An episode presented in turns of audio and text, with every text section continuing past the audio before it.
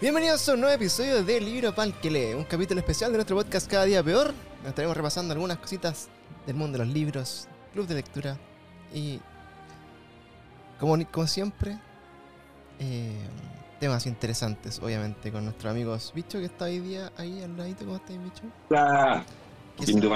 ¿Cómo estamos? Bien, pues. Bien, bien, ¿y tú? Ahí. Oye, ya le que hoy día eh, estaba un poquito ocupado, pero eh, buen momento para presentar entonces a nuestra nueva amiguita del podcast que se suma este año eh, a hablar de libros con nosotros. ¿Cómo está la Pía? Hola, ¿cómo están? Qué nervios. Sí. Bien, emocionada. Buena, bienvenida, Pía. Estamos renovando las voces, voces femeninas también, que se van sumando al, al multiverso de Cada Día Peor. Y oye, una, una de las cositas que, que hace la Pía es que ella, bueno, más que nosotros, como se habrán dado cuenta, es full influencer de libros, así que vamos a tener que conversar con ella. Una profesional. Sí, pues profesional. Nosotros somos unos amateurs, amateurs.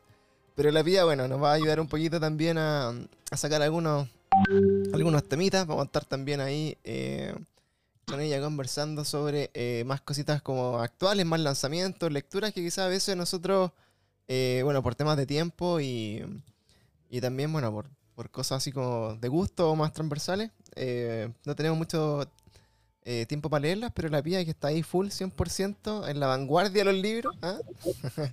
Claro, todas las novedades. Las todas las novedades. Claro, nos va a ir acompañando ahí también con algunos datitos de cositas.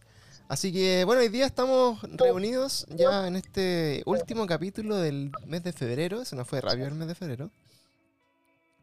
Así que mm, vamos a estar grabando el último capítulo del mes de, nuestro podcast. Eh, agradecer bueno, a todos los que nos escuchan en nuestras distintas como eh, proyectos eh, de cada día peor. Estamos ahí siempre tratando de hacer harto contenido. Estamos grabando de películas, de cine, videojuegos. Y también, para no dejarlo atrás, de los libros, que algo también nos interesa mucho. Y el tema de este mes, si ustedes ya habrán escuchado también nuestros otros capítulos, estamos bien enfocados en, este inicio de año. Eh, Súper contingente también, bueno, todas estas posibilidades de que el mundo eh, avance, se destruya, ¿no? Este año 2022, eh, ya sea por la pandemia, ya sea por, por la guerra. Eh, que bueno, fue una de las cosas que más o menos adelantamos durante los primeros capítulos, que eh, había un conflicto latente entre Rusia y Ucrania, que lamentablemente, bueno, escaló un poco más, y hoy día ya hay una guerra que lleva cinco días más o menos eh, entre esos dos países, así que bueno, esto es para prepararnos para un posible apocalipsis, estamos preparándonos también ahí eh, cómo sobrevivir, o más o menos qué nos cuenta la literatura esto, así que... Eh, hoy día vamos a estar hablando justamente eh, de libros o autores que nos llevan un poco a, a estos mundos eh, apocalípticos, ¿cierto? Una vez que de alguna enfermedad, de alguna invasión o algún tipo de catástrofe se ha llevado al mundo como lo conocemos, tenemos también ahí eh, todos estos autores que hablan un poco de cómo vive y sobrevive el humano después de esto. Y justamente hoy día, bueno, vamos a hablar de la de obras de este tipo y una autora muy particular que nos va a presentar Bicho el día de hoy. Adelante, Bicho, cuéntanos qué vamos a estar conversando sobre este tema hoy. Gracias, Pancho. Eh, bueno, hoy día vamos a, vamos a analizar, a, a comentar eh, un texto, un cuento de una escritora bien importante dentro del género de la ciencia ficción, que como tú eh, bien dices, Pancho, es un género que es muy propenso a estas historias que, que hoy en día no, no suenan tan familiares como relacionadas con esta idea de el fin del mundo, del apocalipsis, de que algún suceso eh, natural o humano o divino de diferente, digamos, naturaleza sucede y, la humanidad desaparece o se transforma o, digamos, eh, se acaba el mundo en el que vive, como cuando hablamos de el fin del mundo, si nos fijamos la historia apocalíptica, la historia del fin del mundo, muchas veces no son el final del mundo en términos absolutos, como de que todo, toda la vida muera y- y se acabe todo, sino que más bien es el fin de un mundo y el comienzo de otro. Si nos fijamos en las historias de zombies, por ejemplo, son como el, el nacimiento de un mundo donde hay zombies y, y donde las personas al morir se convierten en zombies o si son eh, infectadas por esta plaga se convierten en zombies, pero hay una sociedad humana o una civilización humana viviendo eh, en esas circunstancias. Eh, y bueno, la autora que vamos a comentar hoy es la norteamericana Octavia E. Butler. Como les decía, una, una escritora importante en el género de ciencia ficción, muy premiada, ganadora del premio Hugo y Nebula. Eh, ella nació en 1947 en Pasadena, California, en la misma ciudad donde transcurre la historia, recordarán. sí, pues era de ahí. Eh, bueno, eh, ella desde muy chica fue una ávida lectora y escritora, comenzó a escribir a los 10 años y a los 12 empezó a escribir ciencia ficción, eh, motivada al ver una película que, que, no le gustó, una película muy mala, y ella como que decidió que ella podía escribir algo mejor que eso, y de ahí no paró de escribir, digamos, eh, entró a la universidad a estudiar así como literatura y continuó escribiendo. El año 76 publicó su primera novela, la saga Patternist, que explora como unos seres eh, inmortales y eternos que, que, trascienden el tiempo y son dos y como que se forman dos civilizaciones o dos culturas en torno a estos seres. Eh, después también sacó una novela en 1979 llamada Kindred, que es como su obra más popular, que explora o que narra la historia en realidad de una mujer eh, afroamericana, digamos, de los 70, que viaja en el tiempo a, la, a los Estados Unidos eh, esclavistas, digamos, eh, y usa esa, esa, esa, historia, digamos, para reflexionar sobre ese tema, porque algo muy importante en esta autora, que algo que la caracteriza, digamos, es ser una mujer negra, digamos, de, de raza negra, uh -huh. en un género que siempre ha estado muy marcado por hombres blancos, ¿cachai? Como los grandes autores de la ciencia ficción en los 50, en los 60, cuando este, este género explotó y se hizo popular y, como de gusto masivo, digamos, quienes dominaban la escena eran hombres blancos, ¿cachai? Eh, y acá, digamos, eh, Octavia Butler eh, llega como un poco a romper esa, esa, esa hegemonía. Luego en los 80 publica la saga Xenogénesis, eh, luego en los 90, la, parábola es la, la saga del, de las parábolas, con la parábola del sembrador en el 93, eh, la parábola de los talentos en el 98. Y luego, eh, en el año 2006, sufre un accidente, un infarto, digamos, un, un incidente eh, cardíaco mientras caminaba por la calle y fallece en, en, digamos, en su ciudad, lamentablemente.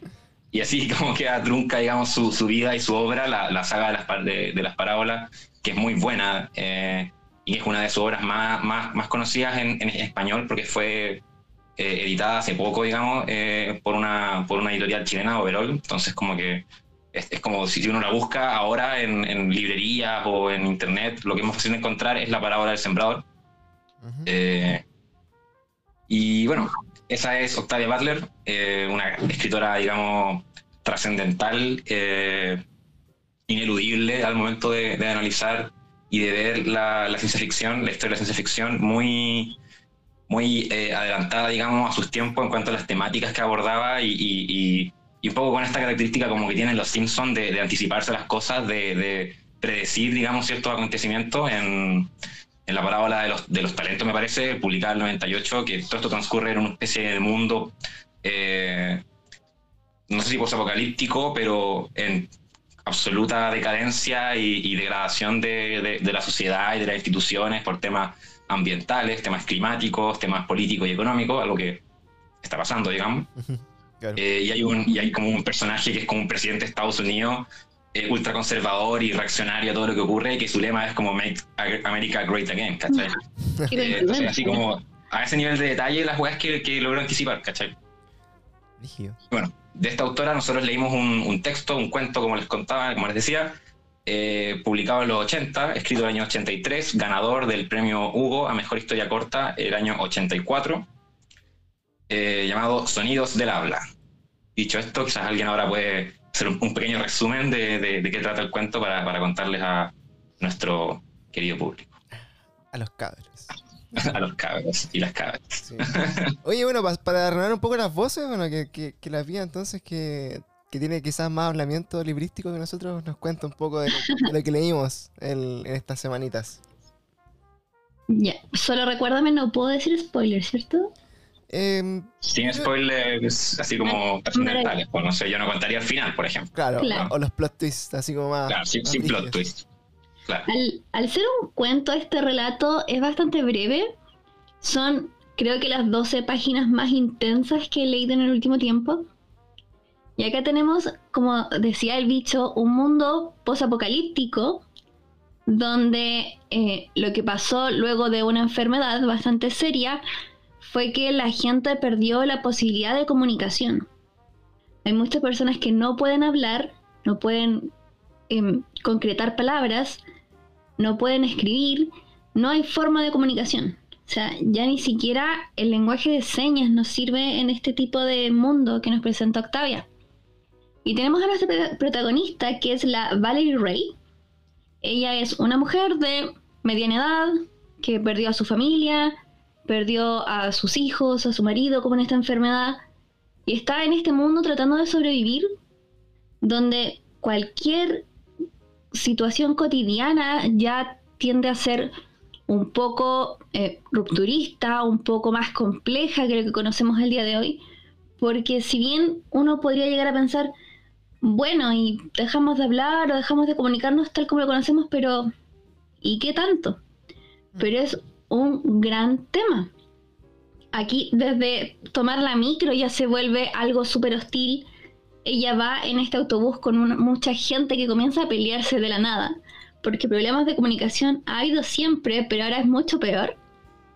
Entonces, entre esta trifulta que se provoca en este bus, aparece nuestro segundo personaje que es Obsidian, que es el personaje masculino del relato, y de cierta forma como que trata de actuar como un ser de autoridad y de disolver esta pelea, y se va con Valley Ray. Es un policía, usa, usa traje de policía. El... Claro, usa un traje de policía, pero ya la policía no existe. O sea, como podemos ver en, en todo lo que ha sucedido históricamente, ya cuando el, la gente empieza a perder como la fe, la autoridad, empiezan a verse que tienen que en realidad sobrevivir más que preocuparse de otras cosas. Ya el tema de quién es policía, quién es político, en este tipo de, historias, los títulos no existen. Claro.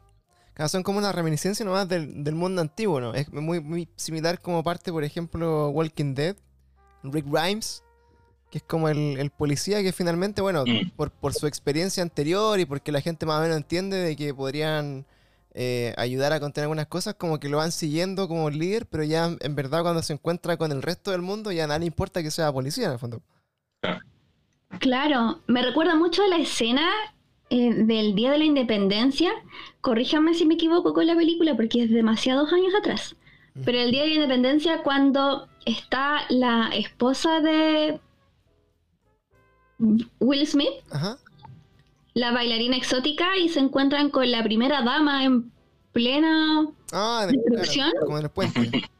Claro, y ahí ya no importa que ella sea la primera dama y la otra chiquilla ya estaba bailando en un strip club, sino que son personas que intentan sobrevivir y salir lo mejor posible de esta situación.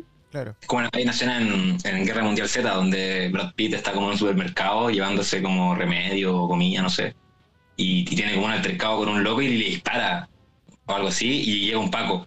Y al tiro Brad como que se asusta y como que levanta las manos así, y el Paco ni lo pesca, y va al tiro como a buscar, así como a saquear el supermercado también y salir corriendo porque está todo el mundo tratando de salvarse pues, de los zombies. Claro, entonces acá es lo mismo, estamos tratando de salvarnos en una sociedad donde no nos podemos comunicar, donde no podemos decirle al otro, oye, para, deja de pegarme, yo no te hice nada, porque el lenguaje ya no existe. Claro. Oye, eso, bueno, de, las cositas que yo, yo soy un poco más así como más peliculero y más cosas así.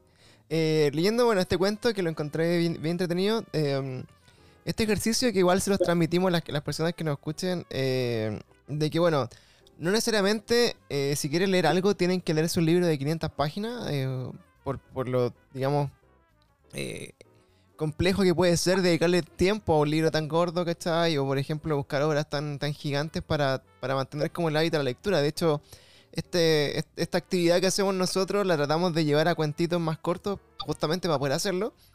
Y bueno, en un mes, yo lo leí, eran 15 páginas, no sé cuánto se habrá demorado la vida del bicho, seguramente mucho menos, pero, pero claro, como que para recuperar un poco como la, así como, como la, energía de leer y, mantener como el interés en la lectura, es un buen ejercicio pescar estos cuentitos cortos que bueno, se los vamos a dejar ahí eh, recomendados cuando, cuando subamos el capítulo, de dónde los pueden encontrar, la autora, etc.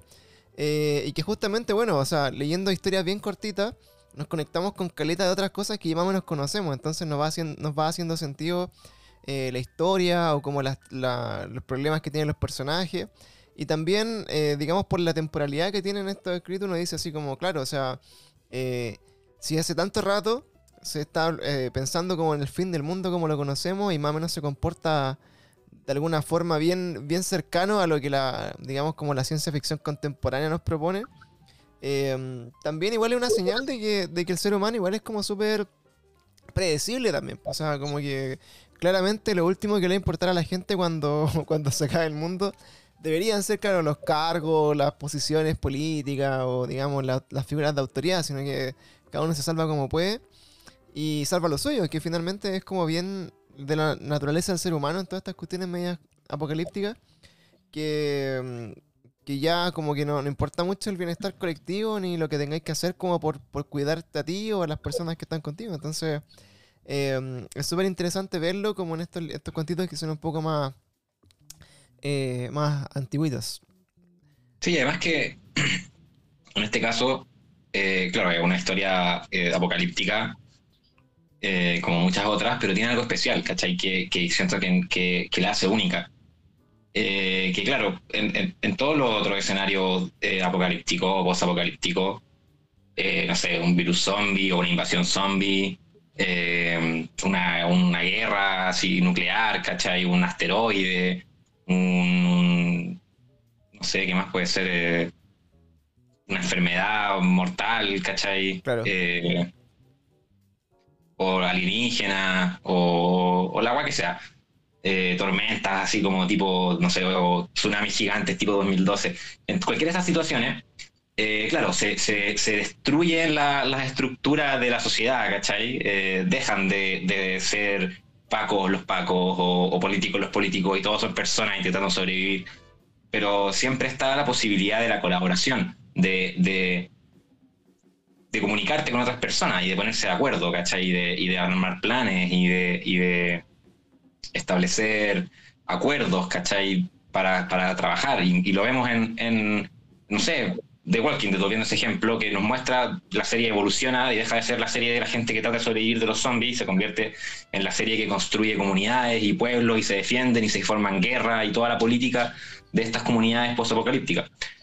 En este cuento eso es imposible porque el, suceso apocalíptico que ocurrió justamente ataca la capacidad de las personas de ponerse de acuerdo y de comunicarse, que es el, lenguaje, ¿cachai? La gente no puede hablar, no puede entender las palabras, no puede escribir, no puede leer, no hay ninguna posibilidad de comunicación. Entonces, se, destruye completamente la posibilidad de que las personas colaboren, ¿cachai? Todo es absolutamente precario en ese sentido, como que la, la, la narradora nos, nos cuenta en, en, esa primera escena, que es la escena del bus, que, que, que contaba Pía, cuando está eh, la protagonista en el, en el bus con que está lleno de gente y que surge una pelea y queda la cagada en el bus porque hay una pelea.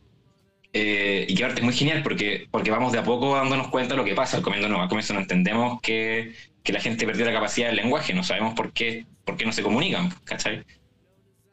Y de a poco nos va dando pistas que nos dan a entender que, que, no, que no pueden hablar y que, y que no solo no que no pueden hablar, sino que no pueden comunicarse porque nadie se entiende uno con otro. Eh, pero surge esta pelea y, y, y la narradora tiene como pegados en, la, en las ventanas como eh, fotos o imágenes de revista con las weas que el, que, el, que el conductor del bus cobra por el traslado, ¿cachai? Sí. O sea, tienen que llegar como a ese nivel de, de, para poder comunicarse, para hacer algo tan simple como, como viajar de, no sé, de, San Francisco, no sé dónde está originalmente, a Pasadena, que es como un viaje así muy corto, pero que acá era como una wea, una travesía. ¿sí? Claro. Sí, de hecho, bueno, lo, interesante de esta cuestión es que, es que por ejemplo, nosotros, eh, digamos, no sé, vivi viviendo actualmente una pandemia que, que hubiese sido bueno, una de las posibles causas apocalípticas si es que este virus Afortunadamente que no fue así, pero si este virus hubiera eh, mutado a una cepa, digamos, de transmisión por el aire que hubiera sido letal, eh, probablemente estaríamos más o menos como en estas condiciones medio apocalípticas hoy en día, y con un mundo bien, bien mermado. Pero es cuático, claro, porque uno, uno siempre se, se, así dice, por ejemplo, ya si hay zombies, extraterrestres o no sé, se acaba el mundo, como que uno se imagina que todo sigue más o menos igual a como lo conocemos, digamos, como del día a día. Pero cuando pensáis como en estas otras cosas, así como por ejemplo en este caso que la gente eh, que se vio expuesta, digamos los sobrevivientes, porque bueno, al parecer era como una especie de enfermedad que mata a todos y, los que no quedan con estas secuelas comunicacionales, digamos. Em, y, te pone así en un mundo en que, claro, no, existe la, colaboración, la posibilidad de, digamos, como de agruparse, la posibilidad como de, de, en el fondo, confiar en las personas, porque lamentablemente eh, es súper difícil leer a alguien y sus intenciones a través como de señas, pues, ¿cachai? O de, de gestos. Entonces, eh, eso le pone como un, nivel más de dificultad como a este mundo de sobrevivencia, que a pesar de que está mermado, digamos, por esta enfermedad, aún así trata de seguir más o menos funcionando como era antes. Pues, o sea, igual hay como transporte de ciudad en ciudad en buses, igual hay como personas que están tratando como de, hacer algo, como o trabajar o sobrevivir, pero con la dificultad de que el sistema como lo conocemos ya no existe, pues, y tienen que tratar de llevarlo como cada uno cree que es correcto llevarlo, ¿no? Por eso también está esta figura como este policía que, eh, a pesar de quizás que nadie sabe si realmente era policía o no, o si fue policía en su vida pasada, o si pescó un traje policía y empezó como a ser un vigilante, eh, como que tratan de mantener un poco ahí su, su normalidad a pesar de, las dificultades. Y eso también es lo que hace eh, de a poquito ir entendiendo este mundo en el que están y tú te preguntáis así como, claro, por ejemplo, si nos pasa a nosotros hoy día, eh, eso te hace como enfrentar este fin del mundo de una forma como súper distinta como, no sé, lo vemos en las películas, que es como, chucha, en verdad no podéis confiar en nadie, en verdad no te podéis comunicar con nadie, eh, dependís solamente de tu familia y de, las personas que ya conoces, que, que puedes confiar. Que ya confías, que ya confías sin tener que comunicarte con, esa gente. Pero frente, por ejemplo, a una amenaza común, eh, chao, es difícil así como, como empezar a, buscar aliados, buscar como personas para ayudarte. De hecho, si te caes solo, cagaste. Así como que no, no, sabís con quién te encontrar, porque es como parte también como esta eh, relato apocalíptico y del fin del mundo que estáis buscando ahí. Me recordó mucho también a lo que pasaba un poco en, en la quinta ola. a mí me gustó ese libro hasta que se convirtió igual como en una escena, así como un libro como bien teenager de, de una niña buscando el amor, pero bueno. Pero es que era una novela juvenil, pues Pancho, por Sí, pero yo soy juvenil, yo soy, un, niño. claro, pero, pero claro, o sea, finalmente yo leí la premisa de ese, de ese libro pensando así, oh, lo extraterrestre y la weá que estoy. Pero claro, en este, en este camino que tiene la. Eh, Casio, la Casey, Casiopea, parece que se llama en el libro, no me acuerdo. Eh, um, es también lo mismo, estáis como que finalmente la premisa de, lo que te hacen, digamos, los, extraterrestres, en este caso, que están invadiendo y están como un poco eh, destruyendo la humanidad, es que es la incertidumbre, porque te hacen pensar que los mismos extraterrestres eh, están dentro de los humanos, de alguna forma como que casi que son como un tipo de, de parásito y, y, también los mismos humanos no pueden confiar en los humanos que están al lado para aliarse contra los extraterrestres. Pues entonces eh, el tema de la desconfianza y no saber con quién realmente puedes contar, es lo que hace como esta, eh, eh, esta sobrevivencia mucho más compleja. O sea, supuestamente cuando uno ve un problema, no sé, uno ve, por decirte, Armagedón, ¿cachai? Y ah, toda la humanidad se va a unir contra el meteorito que va a explotar y va a salir Bruce Willis con Ben Affleck a, salvarnos porque todos unidos podemos, ¿cachai? Y como que todos se unen y Estados Unidos salva el mundo, ¿cachai? Pero pero en estos contextos no, no, pasan esas cosas, pues así como que no es imposible que la gente se pueda unir y, hacer algo, porque la, siento que la, misma naturaleza del ser humano es como salvarse solo, siempre. Claro, de hecho, eso es uno de los puntos súper importantes que nos muestran este tipo de historias, pero nunca lo dicen como explícitamente, y es el tema de la confianza y la desconfianza. Porque acá en este relato no tenemos comunicación, pero estamos tan inmersos en este miedo de qué es lo que estoy intentando comunicar y qué es lo que el otro está tratando de entender de lo que yo estoy diciendo, que tampoco podemos confiar en el otro.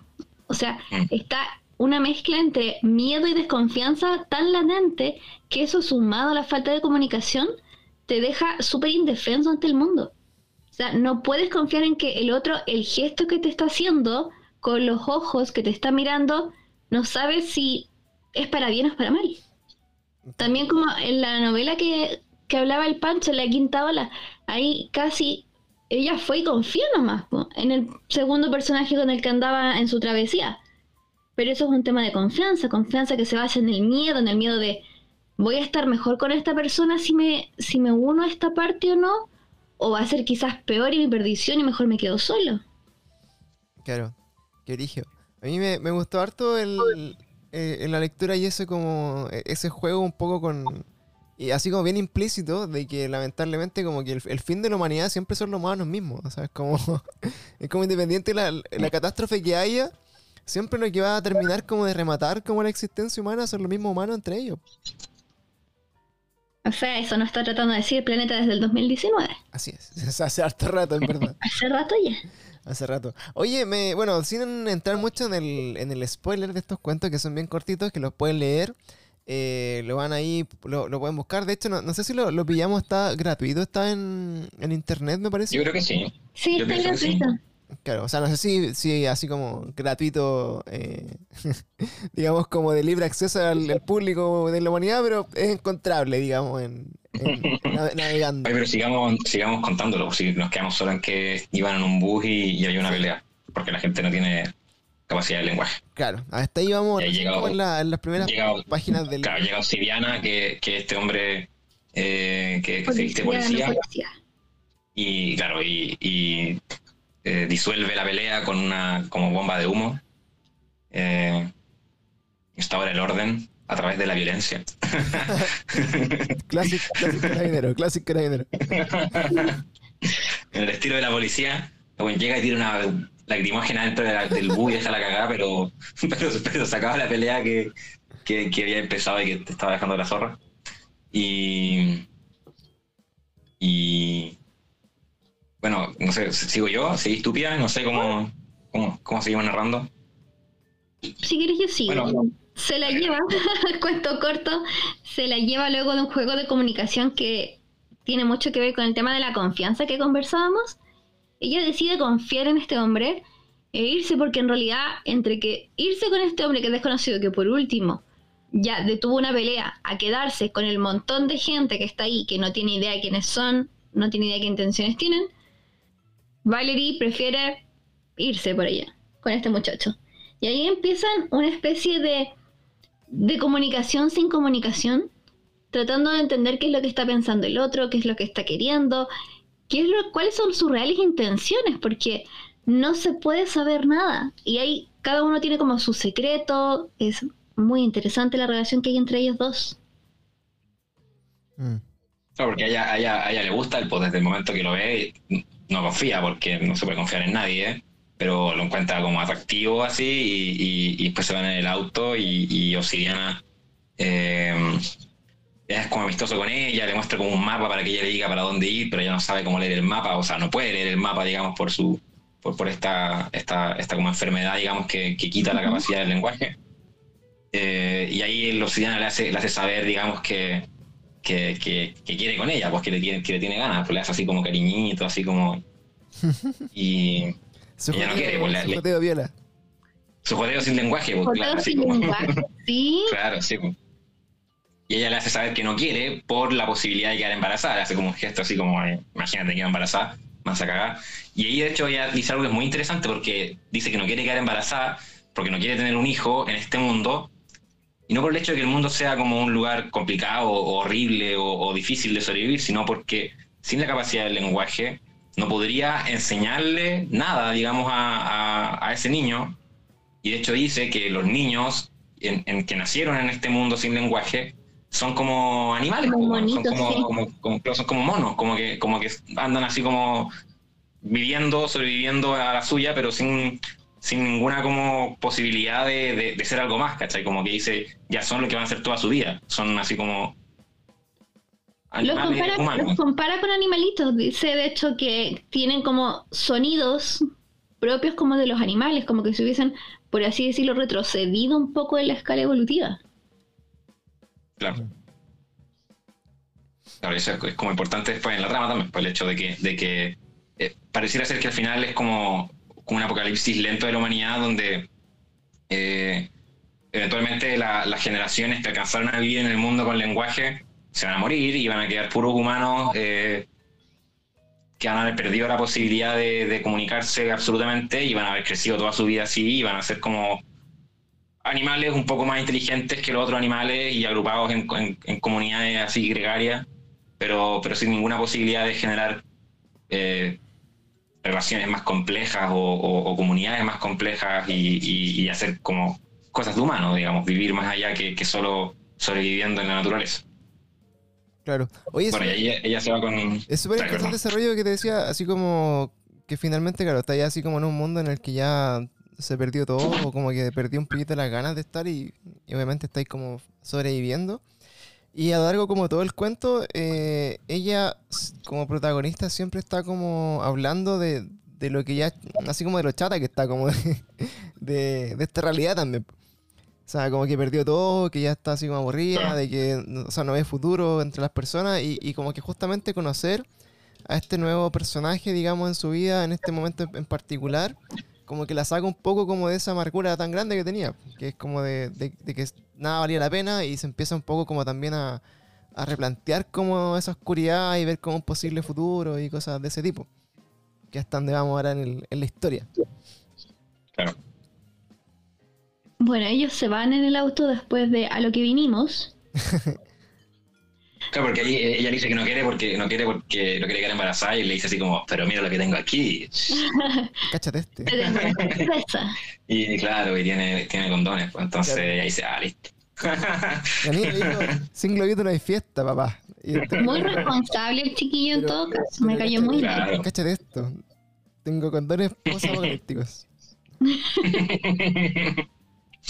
bueno, la niña le dice sabe y sabe.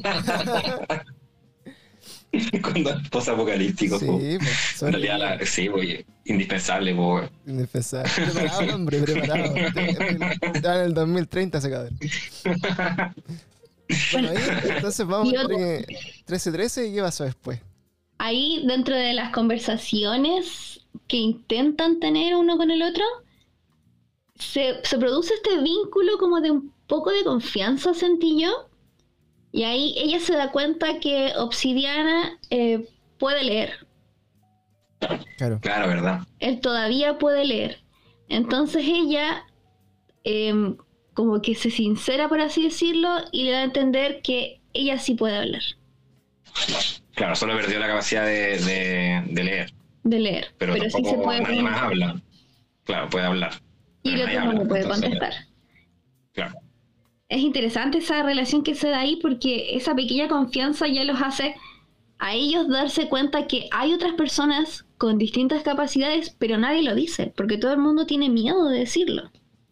Claro. Eso yo no entendí mucho porque, eh, bueno, en, en, general, donde en este mundo en que nadie puede hablar y que nadie se puede comunicar muy bien y con recursos bien limitados, como que el hecho de hablar eh, más, que, más que ser algo así como, oh, qué bacán que todavía hable, es como que finalmente como que lo hace una especie de, ser humano en este mundo apocalíptico que, es como eh, no grata para la gente. Y, que la gente tiene miedo de hablar porque como que se siente todo el rato que eso eh, genera mucha envidia, genera rabia y genera como el odio de, de las personas también que, perdieron esa capacidad y, te hace como una persona que, que se convierte en una especie de amenaza también.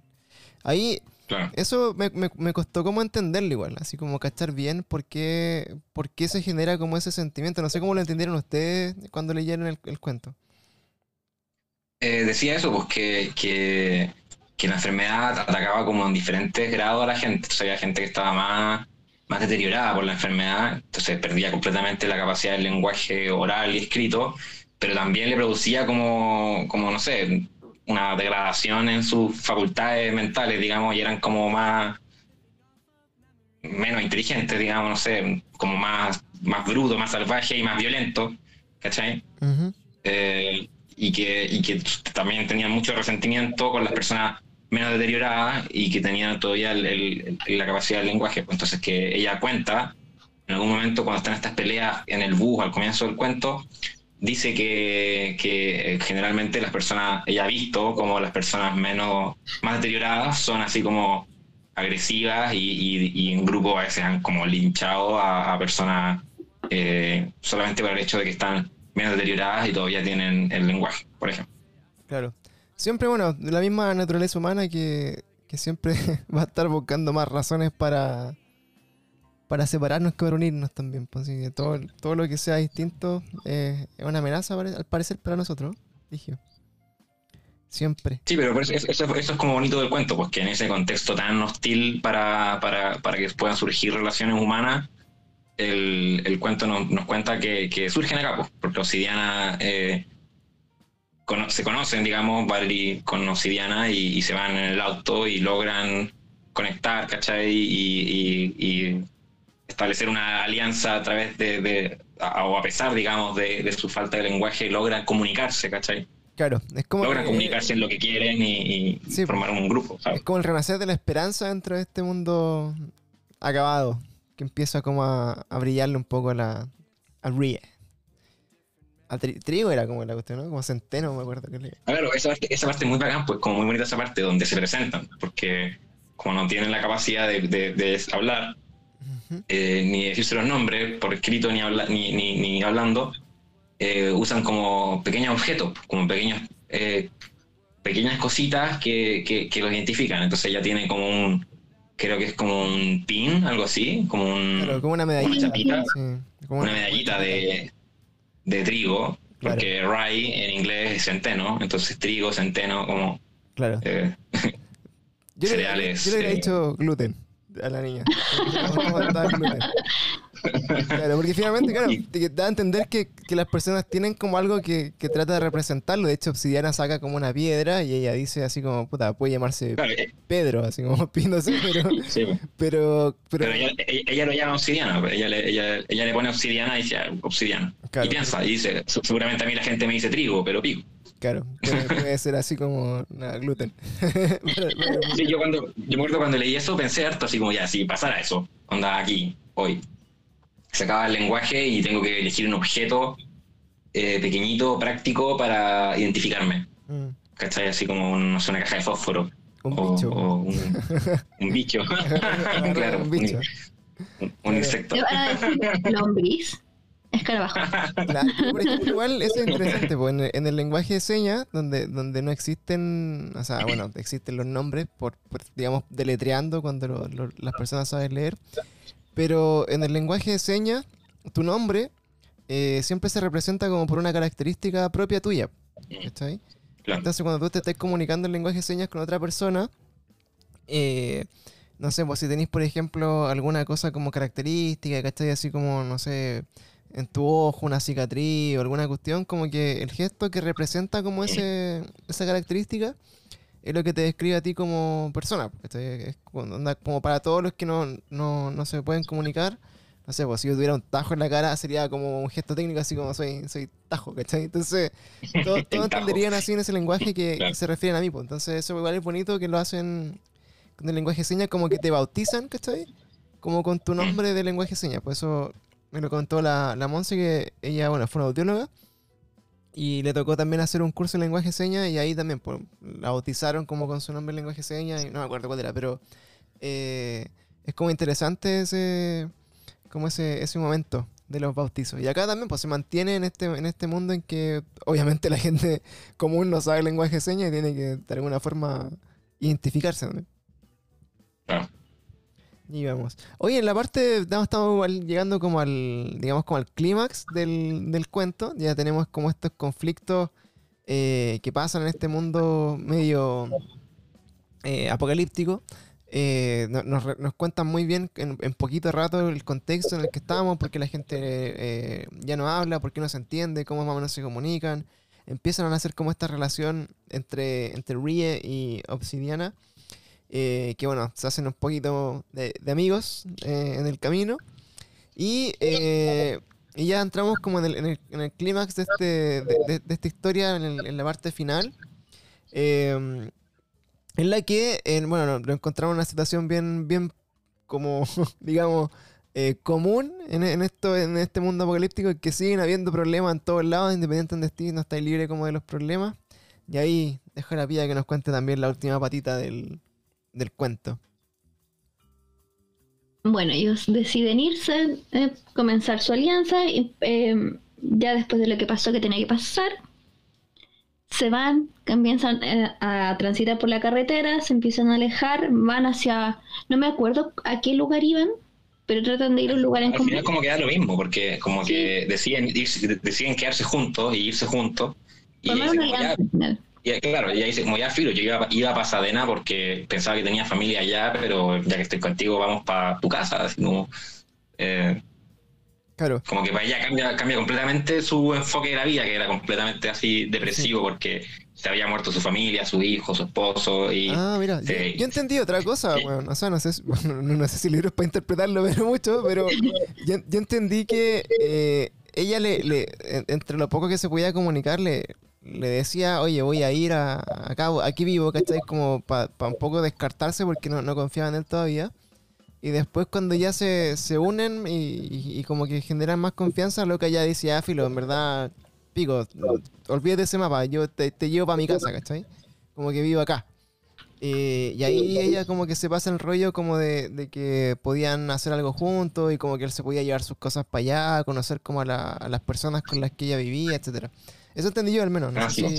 si- Sí, y al final como que la vida. deciden volver. Claro, claro, como que en- entendí como que se lo, lo estaba tratando de llevar para otro lado y, y como que la loca se quedara ahí y después se iba para su lado, ¿cachai? Pero cuando ya eh, como que confían un poco más, ahí como que ya descarta ese plan y, y trata de llevárselo para la casa. Aguachárselo, de hecho, como que dice, oye, un- un- un- este cabro igual eh, no debe ser como un, un recurso medio escaso aquí, o sea, alguien con... con- Claro, porque ella tiene la única visión de, entre comillas, relaciones que tiene en su entorno es, por ejemplo, creo que era un, un vecino súper abusivo que tenía como tres esposas y casi que estaba esperando que ella fuera la cuarta esposa. Entonces, Claro. al final la figura femenina que nos muestra Octavia es que pasan a ser casi como eh, me voy a ir con el hombre que se vea que me puede mantener viva en este momento Claro. independiente de lo que me pida a cambio. Y yo básicamente soy una moneda de cambio que estoy aquí esperando a sobrevivir. Y eso es lo que ella no quería. Claro. Sí, pues, Claro, dice, dice como que se va, se va para no tener que matar al vecino, porque dice como que si le sigue weando va a tener que matarlo. Entonces se, que- se, se va a Pasadena porque ella tiene familia y en el camino pasa todo esto de la pelea en el bus y, y que conoce a Obsidiana. Claro. Sí, oye, qué loco el tema de los buses, weón. Que igual, a pesar de todo, también como que me, me costó como meterme eh, en, el, en el contexto de la historia cuando, cuando había un bus al principio. Dije así, weón, ¿cómo, cómo sigue funcionando esto? No, no me imaginaría tomar así como un, un Transantiago así en el... Un Transantiago clandestino, po. claro, raro, weón, pero, pero igual en- entretenido porque es como, es como bien distópico igual. Es como parte de... Pero no sé si tan extraño, porque por ejemplo, para el, para el estallido social, muchos días las micros andaban así. Súbete nomás, yo te llevo. Ah, claro, o Aquí, sea, claro, después es como de- lo mismo, pero de que la gente... hágame un pollo. que quemó, quemó la ciudad, weón, porque habían subido el pasaje. Yo creo que nadie quería cobrar nada tampoco. po. Claro. También era muy, era muy, muy sabio. Pero sí, igual es cuático el, el contexto, entretenido. De hecho, eh, no sé si habrán películas de, de alguna de las obras de ella, alguna serie, pero es como interesante como el tema, o sea, es explotable a cagar así como en, en, en algo así como más audiovisual. Sí, caleta. Pero yo creo que no, me, parece que, que, que yo sepa no. Claro, vamos a De, hablar un de poco este de- de lo que- menos no. de lo que nos ofrece el mainstream, pero, pero claro, hay, hay algunas cositas que podemos comentar, pero de ella es raro que, que teniendo tanta obra así como media mm, futurista, apocalíptica y, y como visionaria también, no, no, no haya logrado, bueno, lamentablemente falleció, me imagino que joven igual, pues, o sea, haber tenido 50, 60 años cuando le dio el paro cardíaco. Sí, como 50 años, sí. Entonces, Claro, como 60 yo años. creo que estaba recién encontrando así como su. Así como llegando a su obra prima, así como llegando ahí al, como al pic antes de consagrarse quizá. Y, Claro, le queda caleta. Igual ya está consagrada, ya había ganado los premios más importantes en el género en, en todo el mundo, ¿cachai? Ya era una, una de, las de las grandes escritoras. Claro, o sea, pero, igual así como que, no sé, pues yo como que siento que, que por la edad de repente, de ahí que estaba como ya, ya- o sea, estaba como figurando ya, pues, o sea, obviamente ya estaba siendo reconocida. Pero así como que le faltó quizás tiempo para haber tirado así como su gran obra, así como ya, pa, y dejarla cagar. Por la edad, creo yo, más que nada. Sí, sí, sí, puede ser. Aparte que hoy en día está muy esta de, que, de que la- las grandes obras de, de ciencia ficción, de fantasía, estos géneros como así más, más fantásticos, más especulativos, más, más así.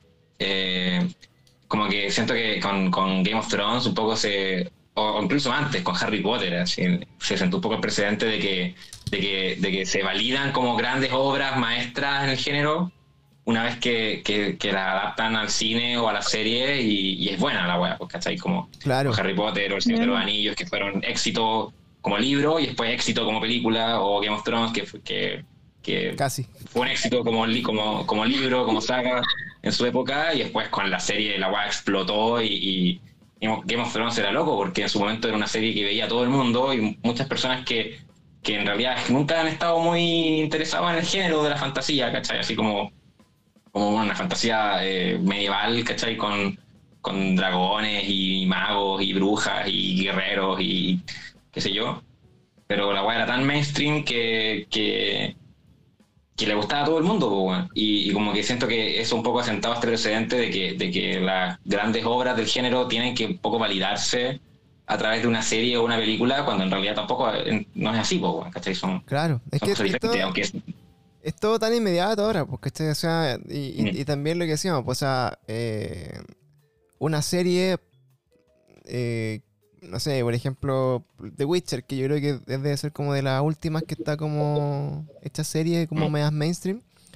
Eh, una serie hoy día te, te- te resume mucho mejor un libro que una película antes, ¿cachai?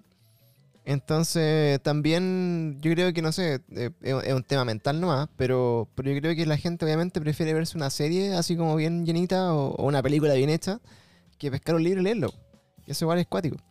Entonces, es que re- requiere menos esfuerzo también. es que claro, Requiere, todo el- Claro. es, es como, es todo el rato. tienes que sentarte a hecho, ver, a ver y disfrutarlo, ¿no? En cambio, el libro te, te obliga a hacer un esfuerzo de, de, de imaginar lo que estás leyendo, po, de ponerle tú las imágenes y... La wea de mierda, es como bueno, el, el libro te obliga a pensar, po, te obliga a ocupar tu cabeza. y- Lo que pasa es que con el libro tú necesitas tener cierta comprensión de lectura para poder ir hilando las cosas. En cambio, en la serie es mucho más fácil, o en la película, no sé, retroceder dos minutos a la parte que te perdiste e inmediatamente volver donde quedaste. Con el, con el libro es mucho más difícil. Claro. Tendrías que, por ejemplo, volver a releer el capítulo completo si hay algo que nos faltaste.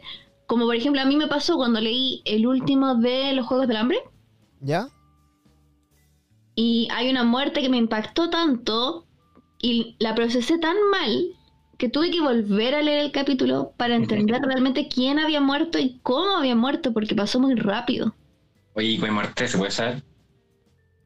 Eh, sí, la Al describo. final, al final cuando están escapando así como que se los comen unos, unos monstruos. así, Sí, ese. Ay, lo amaba tanto. ¿Quién se murió? Yo sé que tengo una memoria tan mala, weón, que podría leer. Yo creo que podría ver una película así. Podría ver Spider-Man y no me acordaría de los. De así como que salían eh, los plot twists.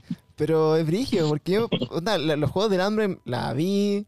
eh, me recuerdo a ver como. eh, que me hayan gustado, ¿cachai? Y todo, pero. Así, weón, el detalle de quién se muere no tengo idea, loco, no, no sé. Pero es que era de mis favoritos, pues era mi crush. Davis se muere, ¿no? Es- como el. No, no estoy me acuerdo si era el. Ese weón se muere. Era como, era como el buen rico, era como el buen rico del... Sí, era. Hambre. Que el actor es Sam Claflin. Ah, no, cacho. Era como uno de los que había ganado el juego antes y que, y que Era el, el 2 cuando gigolo, hacen- era el, el gigolo de los juegos. Claro, que después en, el juego- en- en la 2 hacen como unos juegos del hambre con puros ex ganadores de los juegos del hambre y la protagonista tiene que volver a jugar los juegos del hambre. ¿Ya? ¿Cachai? Que los, los gana en la primera y oh, gané la wea junto con, con el otro loquito, Con- pero después en la 2, ¿Qué tal? como están, como están picados en el gobierno de- del, del Capitolio, Sí, sí. eh, hacen unos nuevos juegos del hambre, pero que ahora van a jugar puros ex ganadores. Entonces la buena tiene que jugar de nuevo. Claro. Porque dicen, ahora sí la matamos. Claro, ya llevas este personaje que es un antiguo ganador y es como un rockstar así, todo rico, ¿cachai? Que anda en pelota y, y Lo amo. seco. Ah, y, que, y que resulta que, y que resulta que, que es como de la re- es como de la resistencia, pues, bueno, es como este grupo clandestino que, que, que hacen como un, un boicot en los juegos y al final la agua explota y liberan a, a Katniss Everdeen y son parte como de la resistencia contra el Capitolio y toda la guerra así. Ah, Oye, ahora si, si me, si me lo contáis me acuerdo, pero oye, weón, qué mala memoria tengo. De hecho, podría ver esa película ahora. Así. De hecho, la, a mí me, me- me molesta harto la Monse cuando vamos al cine. O no sé, por, por ejemplo, vimos Spider-Man dos veces, ¿cachai? Y yo me reía de las tallas de la película de nuevo. Entonces, como si, no- como si nunca la hubiera escuchado y la habíamos visto hace dos semanas. O sea, súper. Y, y a mí me gusta esa, esa poca habilidad que tengo como de, de retener las películas porque cuando las veo de nuevo, de verdad como que las review así como bacán. Y, y siento que también por leerte un libro, eh, que, que claro, es más, es más complejo y todo, pero eh, te- te da- me, me produciría como esa misma satisfacción de leer un libro de nuevo porque te aseguro que no me acuerdo nada de lo que leí en el libro. Ahora, Aparte que igual tú, tú, tú- bueno, pasó lo mismo con las películas, pero pasa que tú te leías un libro y después te lo volvías a leer un tiempo, un tiempo después sí. y, y tú igual cambiáis, pues, cambiáis tu, tu perspectiva y, y crecí, no sé, y, Claro. y- así es como otra, otra lectura, pues, te fijáis en otras cosas, te, te sacáis otras conclusiones de la, de la historia, de los pues, personajes, claro. de las relaciones, te fijáis en otras weas. Claro. De hecho, a mí lo, lo que me pasa eso mucho, como que, no sé, pues, cuando tenía tiempo para leer y, y con la Monse más o menos leíamos las mismas cosas, eh, yo a veces como que interpretaba weas que no eran Nagger, por loco, así como decía, oye, ¿cachaste que al final? Y me decían, weón, eso no pasa. Pero weón, mira, y como que lo leía de nuevo y decía, ah, verdad, como que, como que entendí todo mal el libro, pues, entendí todo en la wea, así como que... eh, donde a veces también, pues como que me vuelo, no pongo atención mucho como en, en tantos detalles. eh, con las películas también, pues como que yo pensaba como que era una forma.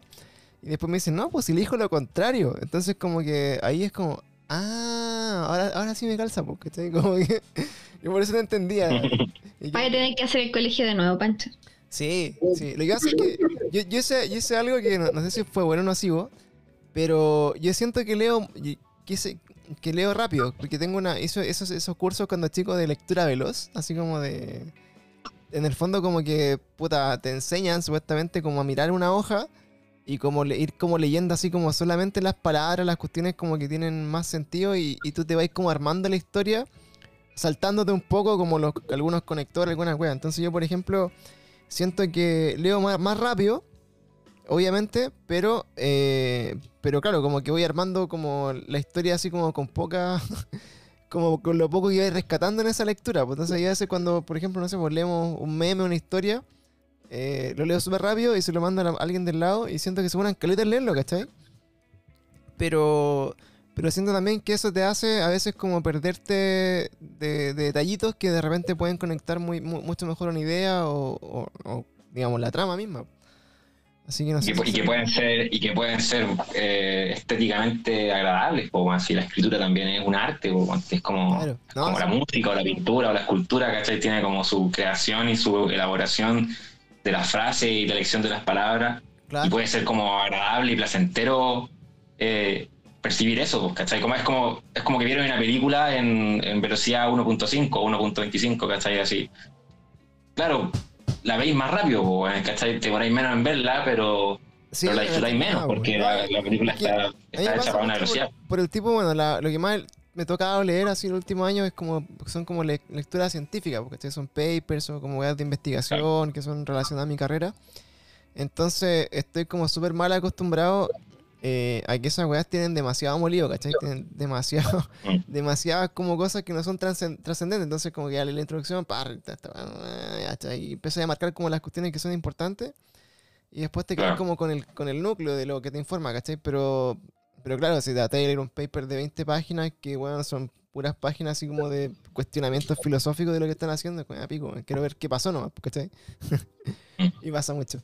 Oye, volviendo un poco al cuento, que, que he estado entretenida esta conversación que Contemos, por, varios final, pues. lados. Estamos en el final. Y chaval, pues, Estamos en el spoileémonos, no, ¿no? Yo creo que hay que spoilearlo, ¿no? El Big. Bueno, le avisamos entonces a la gente que está escuchando en este momento que, que Sí. Ahora, lo entretenido de, de- de esto es que como ejercicio es como un cuento de los montones de cuentos que tiene la autora y que más o menos para nosotros mostrarle un poco de qué va la trama, eh, puedan ir a esta autora a buscar también, eh, digamos, cuentos o, o- o, digamos, obras afines y, y, y más o menos que están del, como la, la, la mano que tienen. Así que yo creo que este plot twist se lo, se lo avisamos. Vamos a dejar hasta acá nomás como el aviso de que no hay spoilers tanto, pero eh, ahora si no quieren spoilerse el cuento, vayan, léanlo, vuelvan después en este momento del capítulo y ahí eh, lo siguen escuchando. Pero si no, sigan escuchando acá porque viene el final del, del, del cuentito. Se van a demorar poquito. También em, hay que decirles que, bueno, como decía acá el bicho, la lectura, si bien es un arte, que nosotros les estamos contando un poco la trama, es como una pincelada muy general a la forma en que está escrito. Porque Octavia te envuelve tan bien. Yo este cuento creo que me lo leí como en media hora. Porque estaba tan atrapada con la forma en que escribía, en que nos contaba todo, que si bien con los chiquillos podemos decirles de qué trata, la forma en que ella lo dice, cómo hila las palabras, te mantiene muy al suspenso. Y es súper importante también que sepan que, como decía el Pancho, este es un relato de varios, y en el libro donde lo pueden encontrar se llama eh, Hija de Sangre y otros relatos. En ese libro que está en español pueden encontrar este relato y otros más. Ahora sí les cuento el final. Ahora sí. Ahora sí. Estos chiquillos van en el auto, entonces camino a una vida mejor, esperemos, un futuro entre ellos dos, una alianza. Y de repente aparece en medio del camino alguien pidiendo ayuda. Alguien pidiendo un socorro, una mujer desesperada. Y detrás de ella viene corriendo un hombre, creo que era grande y corpulento, con un cuchillo en la mano. Entonces, tenemos ya este momento de clímax de ella intentando comunicarse sin poder comunicarse, tratando de pedir ayuda, y este hombre apuñala a esta mujer y la mata. Bicho, no sé si quieres contar tú el final. Oh. Ah. Bueno, ellos ven, ven también a esta mujer que va huy- huyendo de, de su perseguidor, eh, de un hombre, y, y paran el auto, Obsidiana, que, que se mantiene en su rol de policía, digamos, él quiere ser el policía eh, de este mundo posapocalíptico, entonces bueno, se baja el auto y va corriendo ahí a, intervenir en la situación. No alcanza a hacer nada porque el, tipo ya, ya había pillado a la loca y la, y la, la apuñala a la mujer. Eh, pero llega Obsidiana y come esa parte y le dispara. Le Le dispara. dispara a Obsidiana al, al, al agresor un poco tarde porque ya había cuchillado a la mujer, que la mujer muere, el hombre queda tirado. Eh, van, a, van a ver a la, a la mujer que está ahí agonizando, digamos. Y en eso resulta que el, el, el tipo eh, seguía vivo ¿Qué es lo que pasa ahí? No, pues, pues pasa que la, la, la Valerie Rice se acerca a ver al, al, al hombre y el hombre estaba vivo y le quita la pistola y le dispara a, a Obsidiana. Claro, o sea, el Paco, el Paco, el, el policía lo, lo baja, eh, digamos, bueno, el loco a- apuñala a la, a la- mujer que estaba siguiendo, el, el obsidiana lo, le dispara, al parecer como en el abdomen, y se acerca ahí a ver a la, a la mujer para ver si estaba bien, y en eso que eh, estaba viendo a la mujer, el, el obsidiana la, la, la queda mirando para ver si estaba bien, y ella le dice así como, no, ya, ya está muerta. Y en ese momento el, el hombre abatido le, le quita el arma a Obsidiana y le dispara en la cabeza. Y, y cuando apunta, digamos, de vuelta a, a la a Ray, ella pesca su pistola y, y mata al hombre. Entonces ahí se murieron todos, menos ella, que eso es como el... Se queda, Fue la única. se queda sola con puros cadáveres. Ahora ahí ellos rompieron la única regla que vale la pena en Zombieland. Rematar. Sí, Si tú matas a alguien te aseguras y lo matas de nuevo por si acaso. claro, pero eso, Total ya lo mataste. eso lo cacháis en la segunda película, porque eso ya no, no habían visto la segunda. Es importante, chiquillos, el cardio Double y asegurarte que lo que mataste está muerto. Sí, double tap. Así, do- double, doble tap se llama la película, de hecho, ¿no? La Zombieland 2. Parece. Así como el remate. Y ahí quedamos, bueno, en, el, en, en la recta final ya del cuento, así como que... que No eso- termina ahí, pues, o sea, no se acaba con eso de que muere Obsidiana. Claro, es que eso, eso ahí quedamos como en, en este momento, yo creo, de la lectura, no sé si les pasa a ustedes, pero es como así como, puta, eh, a mí no me gustan mucho eh, esas películas como tan reales o esos libros tan reales que, que la gente igual como que dentro de esta realidad como que muere igual nomás, po. así como que pico, como que no, no hay esperanza, ¿cachai? Esa típica. Sí, sido fome que, que terminara así, pues como Claro, como esas se mueren y, y se acabó. Sí, pues, es, es como esa historia, claro, que tú decías así como ya, en algún momento va a remontar, ya, en el, en algún momento, eh, no sé, va, va, ¿cómo se llama? A, a encontrar la, la cura, en algún momento va a, a no sé, a cual- así como a, a revivir, a, a, salvarse, Claro. pero la realidad es que no, sí, pues, que el mundo es cruel y que, puta, lamentablemente, nada que hacer, pues, así es la vida. Y, y todos muertos. O sea, su, su esperanza como haber conocido a este hombre que era distinto, que lo podía, la podía llevar como a otro estado en su vida, apocalíptica, etcétera, duró tan poco como, como, ¿cómo se llama? Como comenzó la historia, pues, en menos de un día todos sus sueños volvieron a, a donde estaban, ¿no?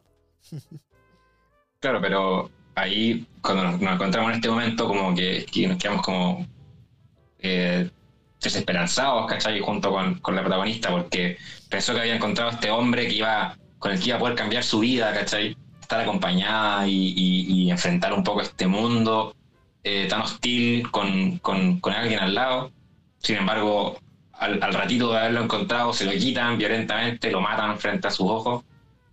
Y cuando parece que todo es terrible, porque ella se queda sola ahí con estos tres cadáveres, y, y decide enterrarlos. Pues decide, ya voy a enterrar a Oceana, me lo voy a llevar igual. Y decide llevárselo igual a la casa para enterrarlo en la casa junto a, a su esposo y a su hijo. Entonces echa el cuerpo de Obsidiana al auto. Y cuando está en ese proceso, aparecen unos niños que andaban con la mujer que habían, que había muerto apuñalada. Claro, chico. Salen unos niños como de la, de la casa donde había salido la mujer, ahí como a la orilla del camino. Salen un niño y una niña, así como, como de 5 años, 4 años, así niños chicos. Eran chiquitos. Claro. Y ella así como, puta la weá, ¿qué voy a hacer ahora? Más encima hay unos niños así, weón. Claro. Y ya, ya, ya nos había dicho esto de que ella no quería tener hijos porque no había forma de educar a los niños, de enseñarles nada. Entonces los niños crecían como animalitos, ¿cachai? Eh, Y entra ella en esa, en esa incertidumbre de ¿qué hago? ¿Los dejo aquí que se mueran nomás y no me importa y me voy? Pero ella sabe que no es así, no va con su naturaleza también. Entonces Claro. pasa ahí un ratito pensando a sí misma, me voy y los dejo, pero ¿cómo voy a ser tan cruel? Pero a mí no me interesa, no es un problema mío. Claro. Eh, justamente, claro, pasa eso así como de, de cuestionarse también el futuro, porque es como, puta, eh, este mundo está en la mierda, los niños son un cacho, que, que es claro que en, en el apocalipsis los niños son un cacho. Eh, y, y es como ese repaso, yo creo que bueno, pasa harto como en estos temas como medio apo- apocalípticos en general, que es el cuestionamiento, porque ¿cachai? Así como eh, dejar morir como lo anterior, así que lo que éramos antes, eh, lo que entre comillas nos hacía humanos, que era como puta, velar por la humanidad y velar por el prójimo y ayudar como a la gente, o, o- o solamente aceptamos lo que somos ahora nomás, ¿cachai? Se- Seres individuales que lo único que nos importa es sobrevivir, pues. Y en esas como disyuntivas es cuando, puta, por lo general en las películas la gente se muere. Así que si uno piensa, por ejemplo, en, en sobrevivir al apocalipsis, nosotros siempre lo conversamos. Es como, weón, hay que ser un weón piola nomás. Así como no, no dárselas de héroe ni de líder, weón. Hay que salvarse, ¿no? Yo nomás. Pues entonces, si estáis en modo sobrevivencia, eh, siempre el que va a salvar así como al desvalido que está ahí comiéndose un zombie, weón, o el que está así como ya a punto de explotar, bueno, se muere. ¿Cachai? Y, y al final como que las muertes son tan intrascendentes como que decís como puta que la, ¿para qué se murió pues weón? Nada puta, pero ¿para qué fue ayudar? ¿Cachai? Si al final igual lo que te muestran también esta serie a largo plazo es que esos buenos que salvan igual se van a morir weón, ¿no? igual van a dejar una cagada después peor y tú decías así puta este loco lo salvaron y más encima cacha la cagada que hizo ahora. Entonces, mejor mantenerse piola. Hay locos que han sobrevivido 11 temporadas de Walking Dead y ni han aparecido en la película, ¿cachai? Están ahí. Entonces, bueno, eh, son cosas para reflexionar también en el futuro. Así que Bueno, pero ahí pasa, como- ahí pasa algo que cambia todo, ahí está, ahí- porque hasta ahora hemos tenido como algunos plot twists, pero eh, ninguno de estos es el plot twist, po. Claro. el plot twist del, del cuento, que no sé si lo quieres contar tú, Pía, o lo cuento yo, como, como tú crees. Ya yo lo cuento. Dale. Estos chiquillos llegan entonces, ven que está al parecer su madre muerta, está este hombre muerto, está todos muertos aquí menos esta mujer. Y entran claramente en un proceso súper de, angustia, no saben qué hacer. Y uno de los niños habla. Y, y Rey queda como, ¿qué está pasando? Y se da cuenta que los niños pueden hablar. Ah, aquí me encantó esta parte. Brillo, weón, brillo esa parte, cuando los niños hablan. Hablan entre ellos, así. Hablan entre Entre ellos. Sí, hablan entre ellos. entre ellos. Normal. Bueno. no, no puedes hablar así como acuérdate que te tenés que quedar callado, Porque hablar es peligroso. claro. porque es peligroso. De hecho, ahí ella piensa que quizás el hombre lo estaba persiguiendo porque se dio cuenta que podían hablar. Y pues quizás por eso quería matarlo. A la mamá y, y- y a los niños, no sé. Sí, pues, O sea, ella hace como, como, como, Como- piensa, eso. relaciona al final, claro, como eh, esos sentimientos así como nuevamente, pues, ¿cachai? Que, que generan, a, a través de lo que ella trataba de ver en la cara del weón que, que quiso matarla, o sea, que la mató al final. Eh, claro, como la ira o como la, la- así como la envidia, como de, de, de qué pasó, ¿cachai? Porque finalmente ella piensa justamente en que los niños que hablan hoy, o que nacieron después como de, de, digamos, como de la, de la epidemia, eh, no saben si eran inmunes, no saben si se acabó la enfermedad, no saben si pueden aprender a hablar de nuevo cuando son niños, ¿cachai? Porque nadie les puede enseñar a hablar si nadie habla, po.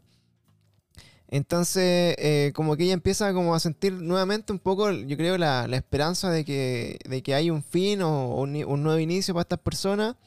Y ahí decide... Hay un futuro, po, weón. Claro, pues ahí, ahí de- decide, eh, obviamente, aguachar a los niños y se los lleva conduciendo hacia el horizonte, hacia el ocaso. Qué buen final.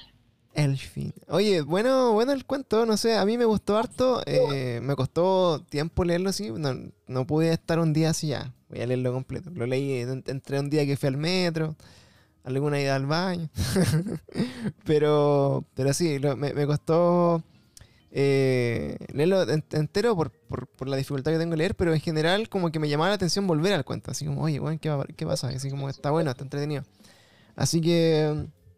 Ha sido como interesante la, la conversación de estos cuentitos de esta, de esta autora. Y creo que, bueno, también eh, ya como en la parte más mainstream de lo, de lo que significa en esta historia apocalíptica, hay hartos libros, hay hartas cosas que hablan de eso.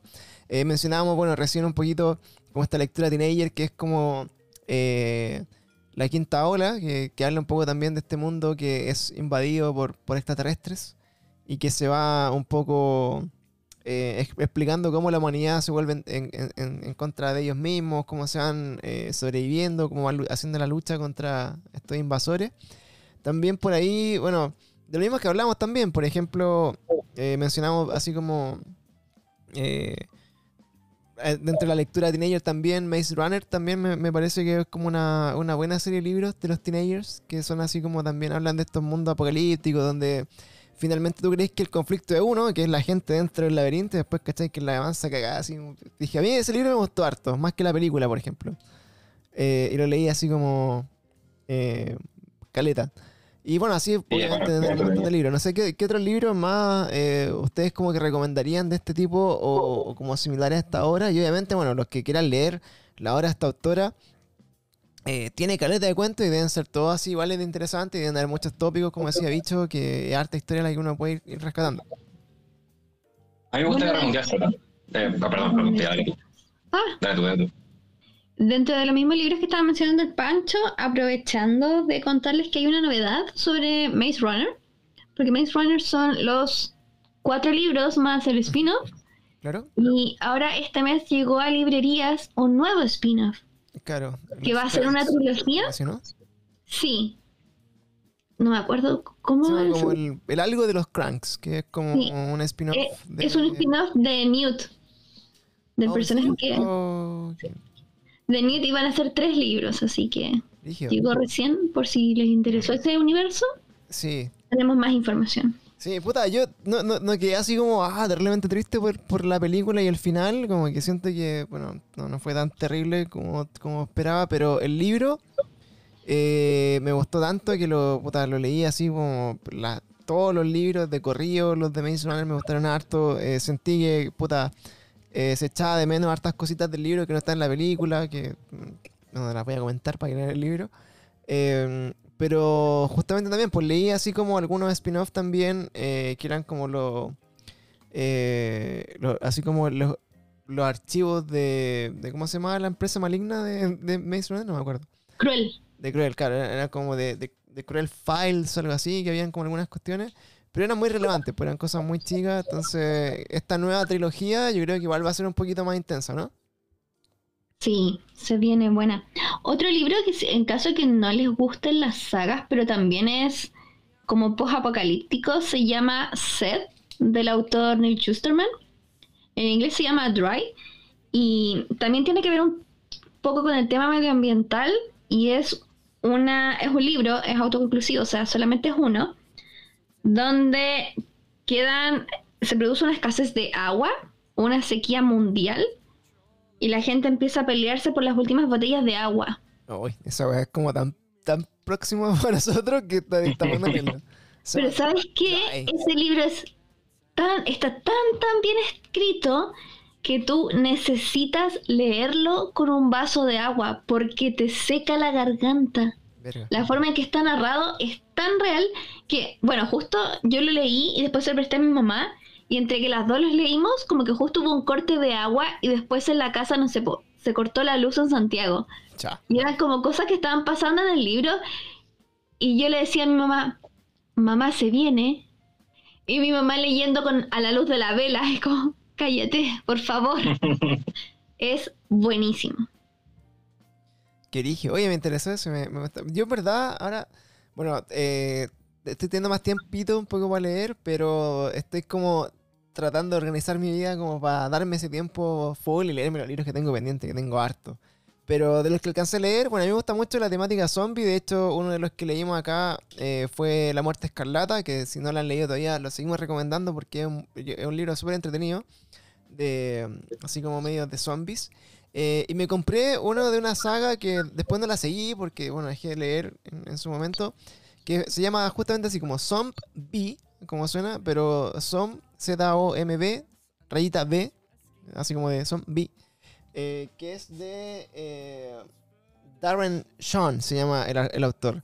Ese libro, eh, no les voy a hacer mucho el, el spoiler de todo lo que significa la saga, pero eh, a diferencia de todos los otros libros como de zombies y de, y de sobrevivencia, como que nos habla desde dentro de la mirada del zombie, que igual lo encontré como brigio. Estoy como que, como que finalmente como la, protagonista de ese libro eh, habla como, como que queda con conciencia zombie y, y- ella nos va relatando cómo es ser un zombie al final. ¿cachai? Como que, que igual lo encontré choro y, y ella no se da, en el fondo al principio no se da cuenta obviamente que es un zombie, pero eh, después toda esta saga, porque son varios libros me parece, habla mucho de, ese punto de vista que, eh, que lo- los libros tradicionales, me, me imagino que, bueno, en Guerra Mundial Z, todo siempre es como el humano contra la horda de zombies que te atacan, pero aquí eh, lo Claro. encontré choro hablar de eso. Y, mm, y eso, bueno, Maze Runner, si alguien ha visto la película y, y en cuanto entretenida esa, esa saga, yo también la leí y me gustó caleta y la encontré así brutal. Me gustó mucho. Bicho, ¿qué tienes para, para recomendar? Yo, bueno, en, en la temática zombie, yo recomiendo harto el libro de Guerra Mundial Z, eh, es bacán, es bien entretenido, a diferencia de la, de la novela, o sea, de la película, perdón. Eh, no es una pura historia, ¿cachai? No es como una novela que solo siga a un protagonista, sino que es como que fuese un. Es como que, es como que busca hacer un libro de historia que compila eh, un montón de diferentes testimonios de diferentes personas en, en diferentes Ah. partes del mundo. Como. Zombies. Claro, de diferentes momentos de la, de la saga, como que narra toda la, toda el comienzo de la, de la, de la plaga y cómo se empezó a expandir y cómo se empezó a, a- a convertir en el gran tema, digamos, del mundo y cómo la gente huía o cómo enfrentaba esto en diferentes lugares de- del planeta. Entonces son muchas historias con muchos personajes diferentes. Y algunas de esas que las rescataron y las ocuparon, digamos, en la película, pero no está este personaje, eh, Brad Pitt, digamos, que, que va guiando todo, sino que son diferentes testimonios y que y, como que eh, como que vemos al, al, al narrador, que es como que fuese un periodista o un historiador, ¿cachai? Que, que se, no sé si se identifica con nombre y todo, pero, pero habla de que él viaja aquí y habla con esta persona y es como que es como que trata un poco de, de- de parecerse a, a- a un- a una entrevista real y a un libro de, de- historias reales, ¿cachai? No, Qué bueno. no, no, no, no, no, busca- no parece una novela. Y en ese mismo estilo, ¿cachai? Eh, quiero, no, no puedo no, recomendar, digamos, el, el, la palabra del sembrador de Octavia Butler, la autora, digamos, del cuento que, que comentamos hoy, eh, que también transcurre en un mundo post-apocalíptico, no tan, tan fantástico en el sentido de que, es mucho más realista lo que está ocurriendo en este mundo post-apocalíptico vinculado con el cambio climático. Eh, y en, en, los 90, digamos, ella estaba escribiendo una novela post-apocalíptica con una causa climática y, y, política y económica, como que es la sociedad y la civilización está completamente degradada, ya cada vez hay más crimen y violencia y, cosas horribles y la, la, historia sigue, o sea, la novela sigue la historia de, una niña que con su familia vive en una de las pocas eh, comunidades que van quedando así como cerradas, como una especie de condominio, unas cuantas casas que se, que se cerraron, pusieron un muro y, y ahí logran, digamos, eh, mantener una, una, vida un poco más, más, más, tranquila, pero fuera de esos muros el mundo es cada vez más, cada vez más, más terrible y más violento. Y el libro es como la, el diario de la niña, ¿cachai? En ese sentido también se parece un poco a, Guerra Mundial Z, en el sentido de que, de que no es como una novela narrada por un, por un narrador que, que va contando lo que pasa, sino que es, una, es, un, es un, un, personaje que está metido en la historia y que cuenta, anota en el diario así como 25 de marzo de 2020 y tanto, que transcurre como en la década del, en esta década, ¿cachai? Como en 1926 o 1924, algo así. Y el mundo es una mierda. Así que en verdad es muy como que. Después de la guerra de Rusia con Ucrania, pues, como de... Sí, pues, como que hubo una guerra entre Rusia y Ucrania y el mundo se fue a la chucha. claro. Pero, pero, pero es súper es interesante porque está, la protagonista, la niña, eh, que, que, escribe en el diario y que va contando la historia, tiene todo un rollo de que, de que quiere como cambiar este mundo, entonces eh, inventa una religión.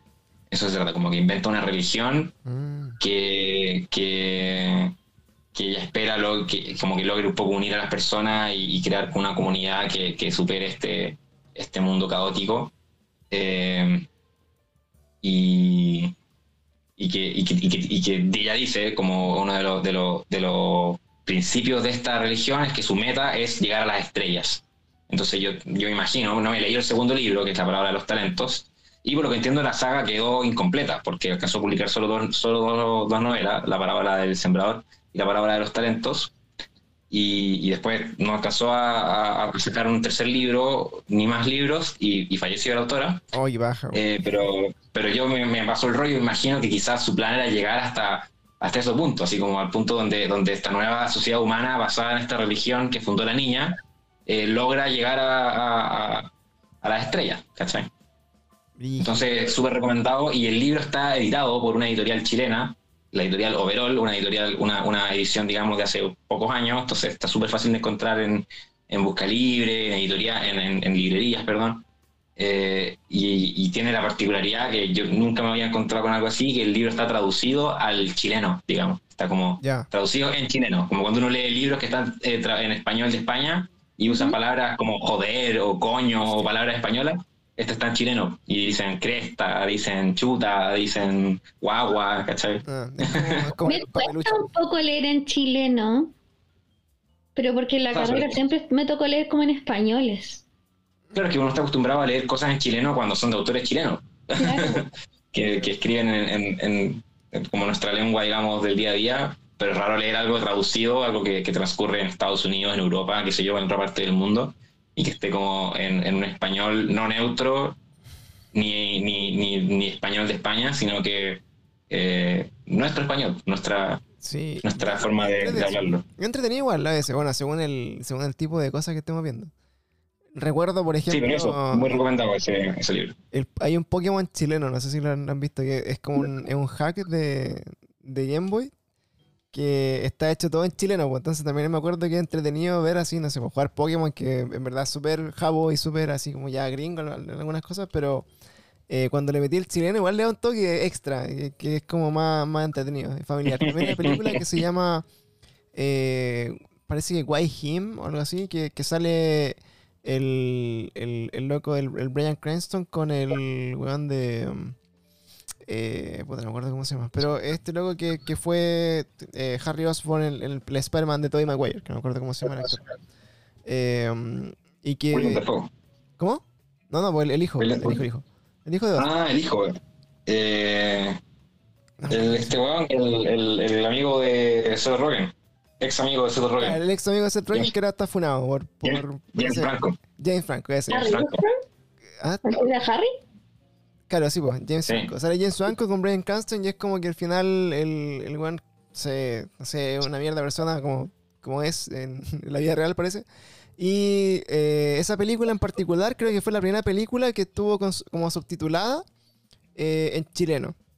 Eh, y era una película bien chuchete. Ah, sí me acuerdo. Entonces, Sí, me acuerdo, me acuerdo. entonces, eh, en ese caso, claro, también era como, era como raro, así como, hey, motherfucker, decía como, hey, conche tu madre, o cosas así, pero eh, era raro igual, pero, pero fue entretenido como, como verlo. Ahora, me parece que después eso no prosperó mucho como tendencia y no, no hubo muchas más películas así, pero, pero bueno, está entrete igual como ese tema de las traducciones. Eh, oye, yendo un poquito más, bueno, fuera de los libros, hay gente como yo que de repente como que tiene en el alma las ganas de leer, pero no lee y tiene más tiempo para ver películas, que finalmente es, más tiempo el que le diga a, leer- a ver películas y series que al que podría leer un libro. Pero bueno, eh, así conexiones un poco de, este cuento que leímos hoy eh, con, con serie o película. Bueno, yo les recomiendo mucho eh, The Quiet Place, que ya tiene, tiene la parte 1 y la parte 2. eh, de John Krasinski con su esposa, que no recuerdo el nombre de la esposa, pero no quiero decir la esposa de John Krasinski, así que si ahí me ayudan con, con la Emily Blunt, perdón, ahí está, sí.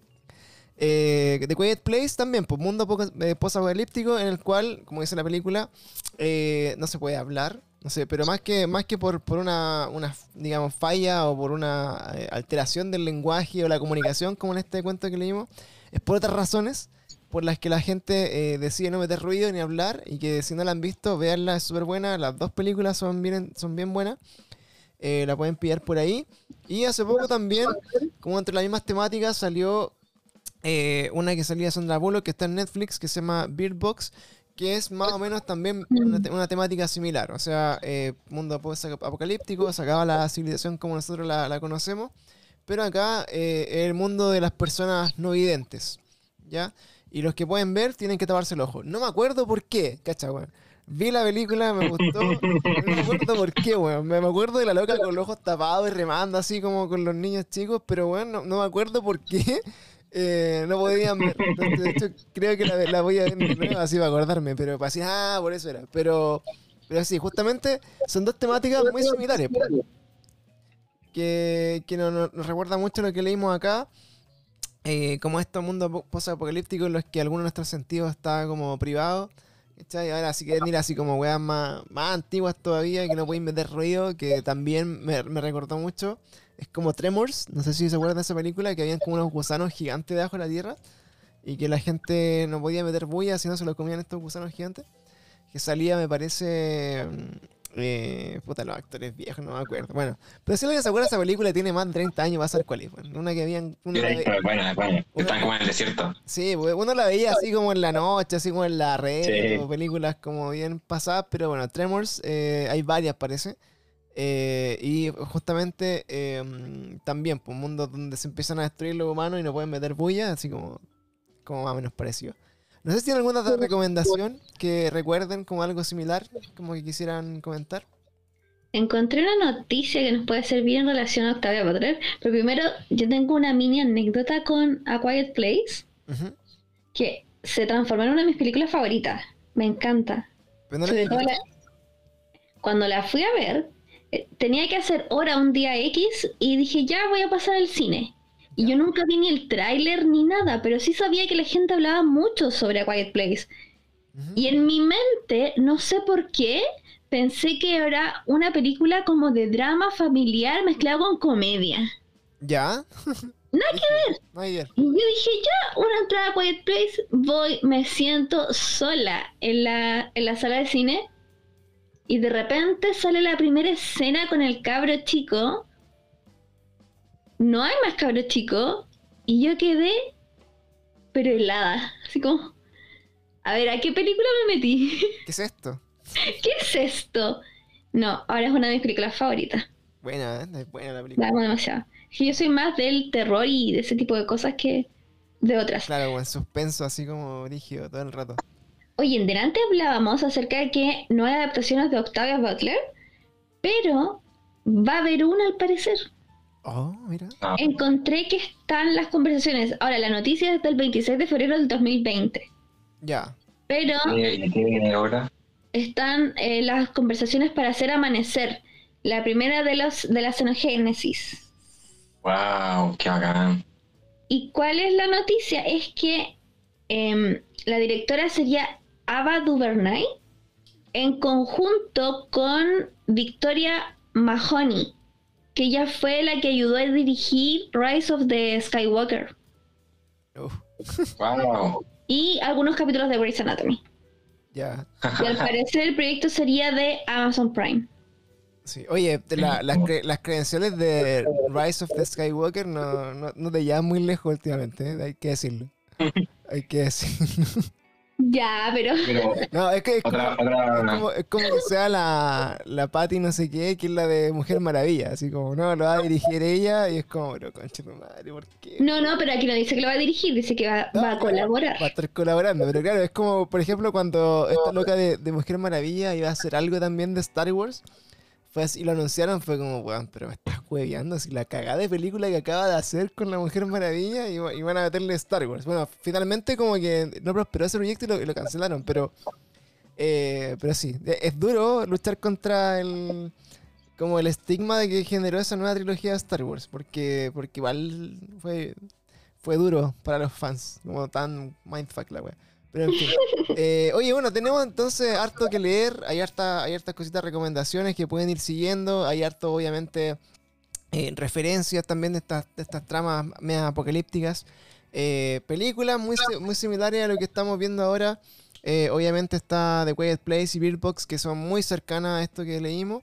Y obviamente hay una adaptación pronto en Amazon Prime, ojalá en algún año, este año o el otro, vamos a estar también viendo esa serie y comentándola acá con los chiquillos para ver qué tal. Y si es que esos libros no son muy largos, de repente le podíamos echar una mirada igual, ¿o no? Eh, Claro. Sí. yo no, lo- no los cacho, pero bueno, podríamos ver ahí si es que po- nos adelantamos, digamos, a esta serie y, y la comentamos también. Así que en eso estamos, pues chicos. Muchas gracias por eh, acompañarnos nuevamente en este capítulo. Estamos eh, muy felices de contar con la, con la pía de nuevo, así como en este nuevo, en esta nueva eh, temporada, digamos, de, de nuestro podcast. También un saludo para Ale afectuoso que no pudo estar hoy día, pero hubiera estado con nosotros también. Así que eh, esperamos también reencontrarnos. Y a todos ustedes los que nos escuchan, si llegaron hasta acá, pásense por nuestro Instagram, dejen algún comentario. Nos pueden seguir ahí en Caída PRCL. También está la, eh, la pilla con su constante, digamos, alimentación de, de actualidades librísticas. La pueden encontrar ahí como Pia Andrea Books o Pia Books, ¿cómo es? Pia Pia Andrea Books. Es Pia Andrea Books, con una pura A que, lo, que junta la, la Pia con Andrea, Pia Andrea Books.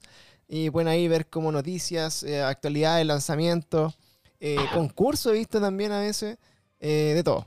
Hay de todo. Así que eh, para que no se pierdan ahí, si quieren estar actualizados con, con lo que les llevan los libros, ahí está, la Pia. Y bicho, obviamente, no sé si está. ¿Estás activo en, en Instagram, bicho, o, o estás más de, de abajo del film? No, estoy debajo del perfil. Yo soy malo para las redes sociales, weón. Ah, Me cuesta, me cuesta enganchar con, con, con eso, y cumplir con las cuotas de interacción. Claro, bicho un ermitaño de, de, de las redes sociales en este momento. Así que bueno, nos pueden encontrar ahí. Vamos a estar hablando siempre de las últimas noticias Geeks Gamer y de la contingencia nerd que nos encontremos. Así que muchas gracias, chiquillos, por acompañarnos y nos vemos en el próximo capítulo. Chao, chao. Chao, chao. Chao, chao.